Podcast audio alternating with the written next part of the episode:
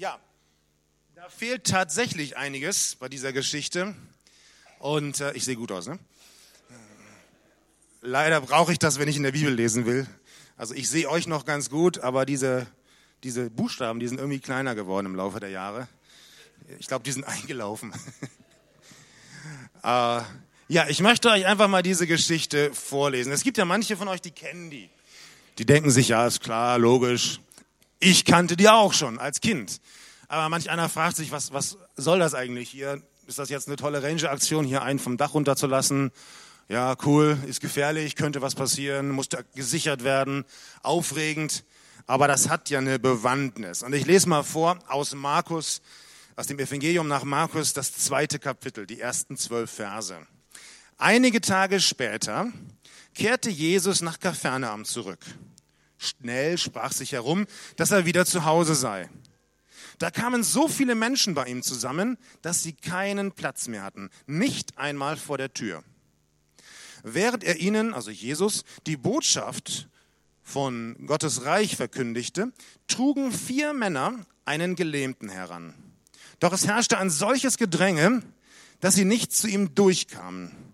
Da brachen sie die Lehmdecke über der Stelle auf, wo Jesus sich befand. Durch das Loch ließen sie den Gelähmten auf seiner Matte hinunter. Als Jesus ihren Glauben sah, sagte er zu dem Gelähmten, mein Sohn, deine Sünden sind dir vergeben. Es saßen jedoch einige Gesetzeslehrer dabei, die im stillen dachten, was bildet der sich ein?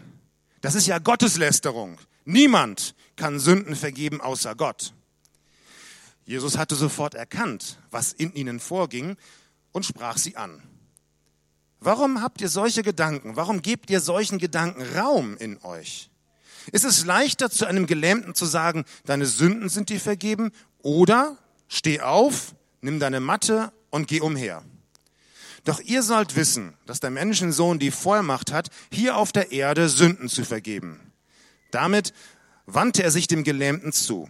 Ich befehle dir, steh auf, nimm deine Matte und geh nach Hause. Der Mann stand sofort auf, nahm seine Matte und ging vor den Augen der ganzen Menge hinaus. Da gerieten alle außer sich. Sie priesen Gott und sagten, so etwas haben wir noch nie gesehen. Ich finde, diese Geschichte hat zwei Teile. Der erste, den fand ich als Kind immer den spannenden Teil und der zweite, das war so der christlich fromme Teil. Den fand ich eigentlich eher langweilig als Kind. Ich, wie ich schon gesagt habe, ich kannte die Geschichte, die habe ich schon im Kindergottesdienst kennengelernt und deswegen wusste ich ja, dass Jesus Kranke gesund machen kann. Das war irgendwie für mich als Kind nichts Neues. Aber diese vier Männer, die da mit dem Gelähmten aufs Dach steigen, das Dach kaputt machen und ihn da runterlassen, das war Action. Das fand ich richtig toll. Das war mal was Außergewöhnliches. Das war so ganz anders als bei all den anderen Geschichten in der Bibel. Das gibt's ja sonst nirgends. Habe ich so noch nie gelesen. Und diesen Teil fand ich immer toll. Den fand ich immer cool. Das ist ja auch der Teil, den wir hier dargestellt haben. Der lässt sich so gut darstellen. Der zweite Teil, das ist so, ja, das war so fromm. Sünden vergeben und so und Heilung, ja, das kennen wir auch, macht ja Jesus sowieso immer. Das fand ich nicht so interessant. Manchmal gibt es das ja auch in unseren Gemeinden, bei Christen so, dass, dass Christen sagen, ey, wir brauchen nicht so viel Aktionismus, man kann ja sowieso nichts tun, sondern wir wollen lieber so ein bisschen still sein, verinnerlicht, meditativ, ruhig, demütig, aber als Kind, glaub mir, oder als Ranger ist das total nervig. Da willst du uh, loslaufen, was machen. Und manchmal auch einfach nur einen Stock nehmen und einfach nur irgendwie ins Gestrüpp hauen. Das macht irgendwie, ich weiß auch nicht warum, macht irgendwie Spaß. Und es ist ja richtig. Wir können nichts tun, um uns die Liebe Gottes zu erarbeiten. Da können wir nichts machen. Wir können auch nichts tun, um in den Himmel zu kommen. Egal, wie wir uns anstellen. Egal, wie viele gute Werke wir als Pfadfinder auch tun. Das sagt mir den Pfadfindern immer so nach, jeden Tag eine gute Tat. Ihr könnt jeden Tag 100 gute Taten tun, dann kommt ihr auch nicht mehr in den Himmel. Das hilft uns nicht. Das ist, dass wir zu Gott kommen, dass wir mit Gott Gemeinschaft haben, ist ein Geschenk. Das schenkt uns Gott einfach. Und wenn wir das annehmen, haben wir dieses Geschenk. Das ist eigentlich klar. Aber das ist nur die eine Seite der Medaille. Ich meine, Action gehört im Reich Gottes dazu. Überlegt euch mal, wäre der Gelähmte gesund geworden, wenn die Freunde ihn nicht zu Jesus gebracht hätten? Natürlich nicht. Die Freunde, die hatten das auch nicht so einfach. Die mussten erstmal irgendwas machen, mussten ihn tragen. Dann haben sie festgestellt, funktioniert nicht. Ist alles voll, wir kommen nicht durch. Dann hätten sie schon mal sagen können, oh, hat keinen Zweck. Es sollte halt nicht sein. Bringen wir dich wieder zurück nach Hause. Dann wäre nichts passiert. Sie hätten sich sofort entmutigen lassen können. Sie hätten sofort aufgeben können. Aber das sind Schwierigkeiten. Da machen wir lieber nichts. Das ist zu anstrengend. Wir können ja sowieso keine Leistung bringen. Leistung zählt ja bei Gott nicht. Aber das ist in diesem Sinne gesehen dann falsch. Natürlich zählt keine Leistung, um, um von Gott angenommen zu werden. Aber Gott braucht uns. Gott handelt immer durch Menschen. Er benutzt immer Menschen, um anderen Menschen zu begegnen. Ich fand das sehr interessant. Ich habe mal unsere Albaner gefragt, wie habt ihr Jesus kennengelernt? Und viele haben gesagt, ja, durch die, durch die Gemeinde, durch die Menschen, durch die Aufnahme, dadurch, wie Menschen mit uns umgegangen sind. Ich glaube, dass Gott immer durch Menschen handelt. Jetzt hätten die, die vier Freunde auch sagen können, okay, dann müssen wir einen Weg finden. Wir lassen uns nicht entmutigen. Wir gehen weiter. Wir tun, was wir können. Wir sind Macher. Wir machen irgendwas. Und dann gehen sie aufs Dach und sagen, ach, das ist aber, dann machen wir das Dach kaputt. Das können wir nicht machen. Hat noch nie einer gemacht. Das ist ja ganz gegen alle gesellschaftliche Konventionen. Wir können doch nicht einfach hier einem, einem Menschen das Dach kaputt machen. Nun waren die Dächer damals nicht ganz so wie heute. Da waren keine Ziegel drauf, sondern die hatten Holzbalken und dann lagen so quer so Stöcker und Schilf drauf und dann kam so ungefähr eine 30 Zentimeter Lehmschicht, also Lehm mit Häcksel festgetrampelt. Das musste auch regelmäßig erneuert werden, wenn es mal regnete. Manchmal so ähnlich, wie ich das in Rumänien gesehen habe. Es war also nicht ganz so schwer, so ein Dach aufzubrechen und auch später es dann wieder zu reparieren. Ich vermute einfach mal, dass die vier Freunde das gemacht haben. Das unterstelle ich denen. Steht nicht in der Bibel, aber ich glaube, das haben sie auch wieder in Ordnung gebracht.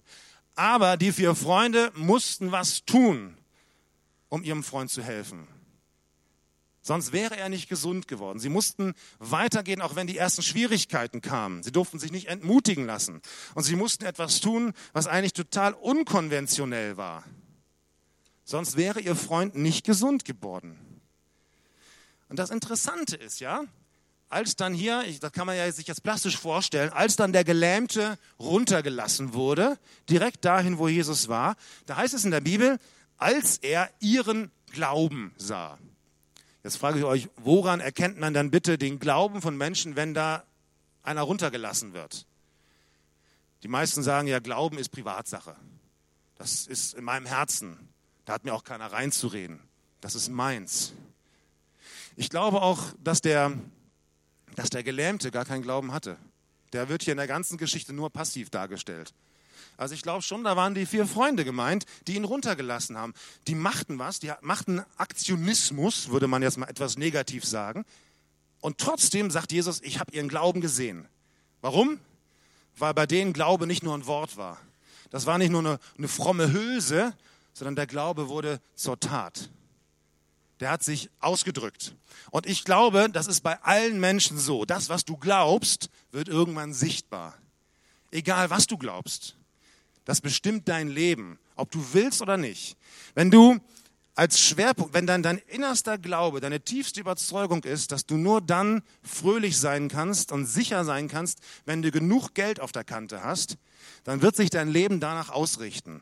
Egal welches Glaubensbekenntnis du sagst, egal was du anderen Leuten sagst, ich glaube an Jesus und dies und das, aber der Glaube an Geld wird dein Handeln bestimmen wird die Art und Weise bestimmen, wie viel Geld du verdienst, wie viel Zeit du investierst im Beruf, wie viel Zeit du woanders investierst. Das, was wir wirklich von Herzen glauben, das kommt irgendwann durch. Glaube wird zur Tat. Nun, haben jetzt die anderen da oben für den Gelähmten mitgeglaubt? Kann man, kann man stellvertretend für jemand anders glauben? Und das glaube ich nicht.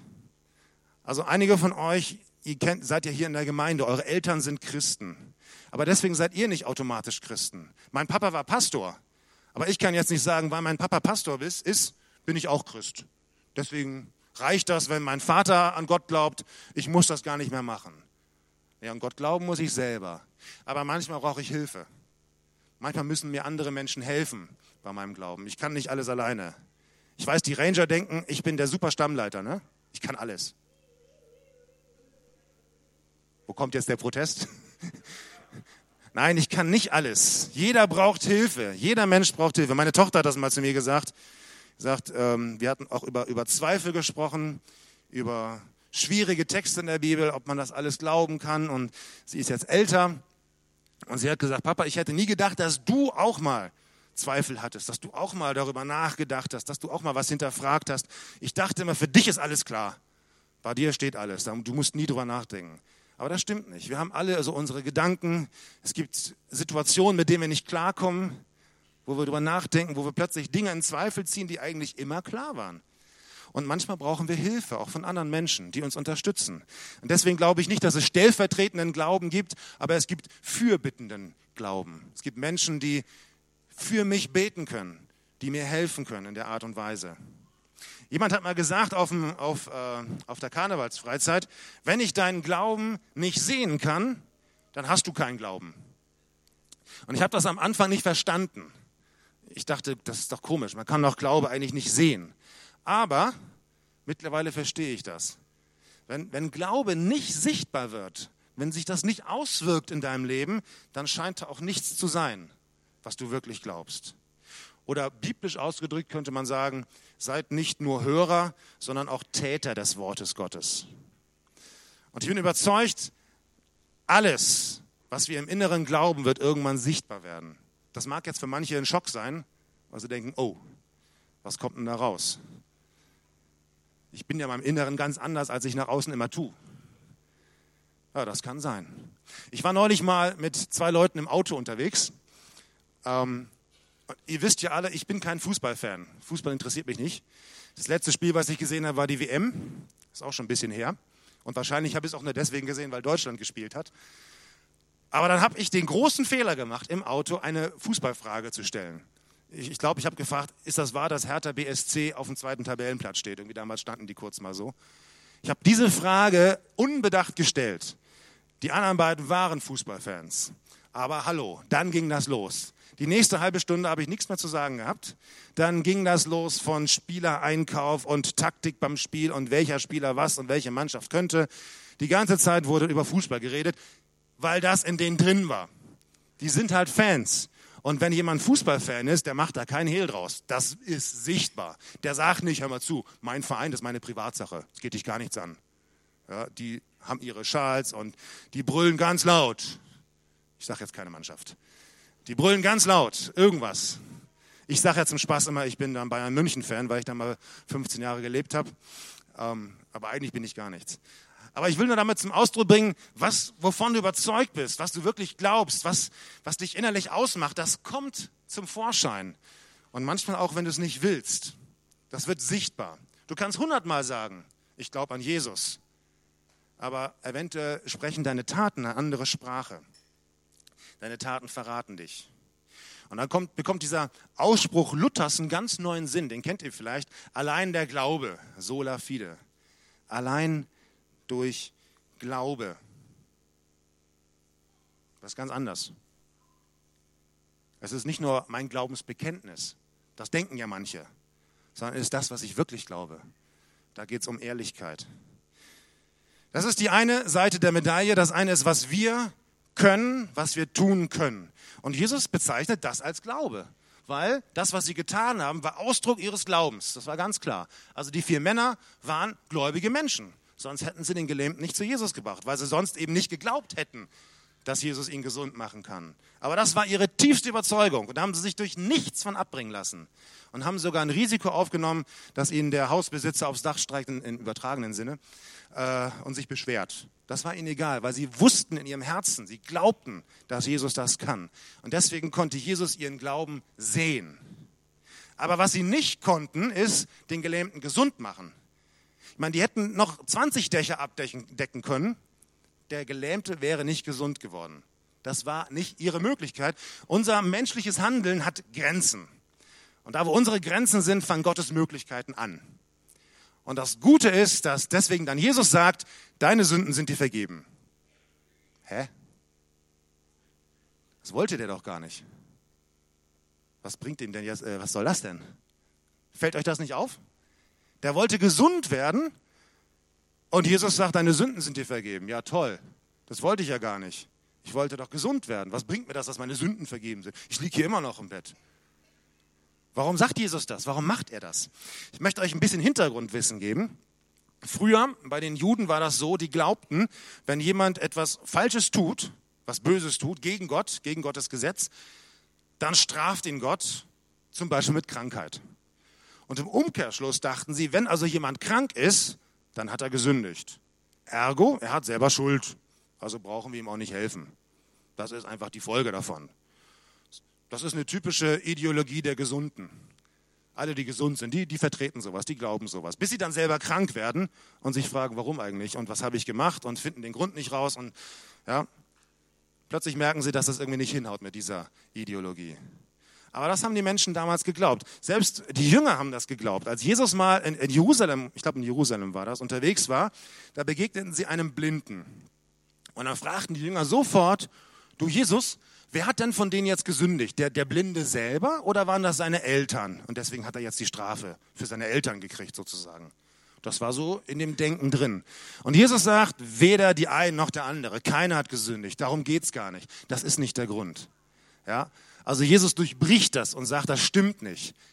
Es ist wohl wahr, dass Menschen, die innerlich Probleme haben, die Sorgen haben, die auch ein schlechtes Gewissen haben, die eine kaputte Psyche haben, die verletzt worden sind, dass sich das körperlich auswirken kann. Ja? Und wenn du ständig auch gegen Gott rebellierst, aber merkst in deinem, in deinem Inneren, du kommst damit nicht klar, du hast Streit, vielleicht in deiner Familie, das kann sich körperlich auswirken. Du kannst wirklich körperlich krank werden, weil deine Seele krank ist. Und dann ist oft die einzige Heilung tatsächlich, dass die Seele gesund wird, bevor der Körper gesund werden kann. Aber nicht automatisch hat jemand etwas falsch gemacht, nur weil er krank ist. Und Jesus hat das komplett umgedreht und sagt, das stimmt nicht. Es ist nicht der Grund. Das war der eine Hintergrund. Der zweite Hintergrund, es gab dort, was für Leute? Wisst ihr das noch? Wer saß da noch alles? Da waren Leute und besondere Leute. Was meinst du? Bitte? Propheten meinst du? Was meinst du? Du meinst Pharisäer? Was meinst du? Pharisäer? Was habe ich vorgelesen? Du? Prophet wurde schon gesagt. Richtig, die Schriftgelehrten. Das war eine ganz besondere Gruppe. Die hatten eigentlich da gar nichts zu suchen. Die waren eigentlich hauptsächlich in Jerusalem. Aber scheinbar wurden die ausgeschickt, das waren so Spione. Die sollten mal gucken, was Jesus da so macht. Das war nämlich nicht ganz geheuer, was er da so erzählt hat. Und das war keine kleine Gruppe. Die hatten richtig Einfluss. Ihr müsst wissen, damals war alles in der Gesellschaft auf Gott bezogen. Die Justiz hatte mit Gott zu tun. Die Erziehung hatte mit Gott zu tun. Die Schule, das Wirtschaftsleben, das Privatleben, alles hatte damals mit Gott zu tun. Und die Schriftgelehrten waren deswegen am Schalthebel der Macht. Die hatten wirklich Einfluss auf das ganze Volk. Das heißt, wenn man sich mit denen anlegt, dann hat man ein Problem. Und zwar ein richtiges. Mit denen sollte man sich eigentlich immer gut halten. Darf man nicht verwechseln mit den Priestern, die haben sich öfter schon mal schmieren lassen und äh, Kompromisse gemacht. Aber die Schriftgelehrten, die waren ganz genau. Und die hatten Einfluss und die hatten was zu sagen. Und Jesus macht nun mit voller Absicht etwas. Der sagt mit voller Absicht nicht, du bist geheilt. Das wäre ja, das kennen wir von Jesus. Das hat er immer schon gemacht. Dann wäre das ein tolles Wunder gewesen. Aber Jesus sagt, deine Sünden sind dir vergeben. Und damit hat er die Schriftgelehrten total aufgeregt. Die Schriftgelehrten haben gesagt, das geht nicht. Das ist komplett falsch. Das ist Gotteslästerung. Und ich weiß, bei uns in unserer Gesellschaft, da ist Gotteslästerung, pff, interessiert keinen. Aber damals war darauf die Todesstrafe. Das war wirklich, das wurde mit dem Leben bezahlt. Das war sehr gefährlich, sowas zu behaupten. Und Jesus macht das mit voller Absicht. Der sagt nicht, ich mache ihn gesund, sondern er sagt, deine Sünden sind dir vergeben. Und damit sagt er, ich bin wie Gott. Er stellt sich mit Gott auf eigene Ebene. Und das war für die Schriftgelehrten unerhört. Er hat sich schlagartig die mächtigsten Feinde überhaupt gemacht. Aber Jesus macht das absichtlich. Er will von Anfang an klarstellen, wer er ist. Er ist nicht ein netter Mensch. Er ist nicht ein guter Doktor, der den Leuten hilft, kein Wunderheiler, der die Hände auflegt und, oh, und dann geht's gut. Da gibt es viele Esoteriker und andere Leute, die das auch können. Manche sind Scharlatane, manche haben wirklich was drauf.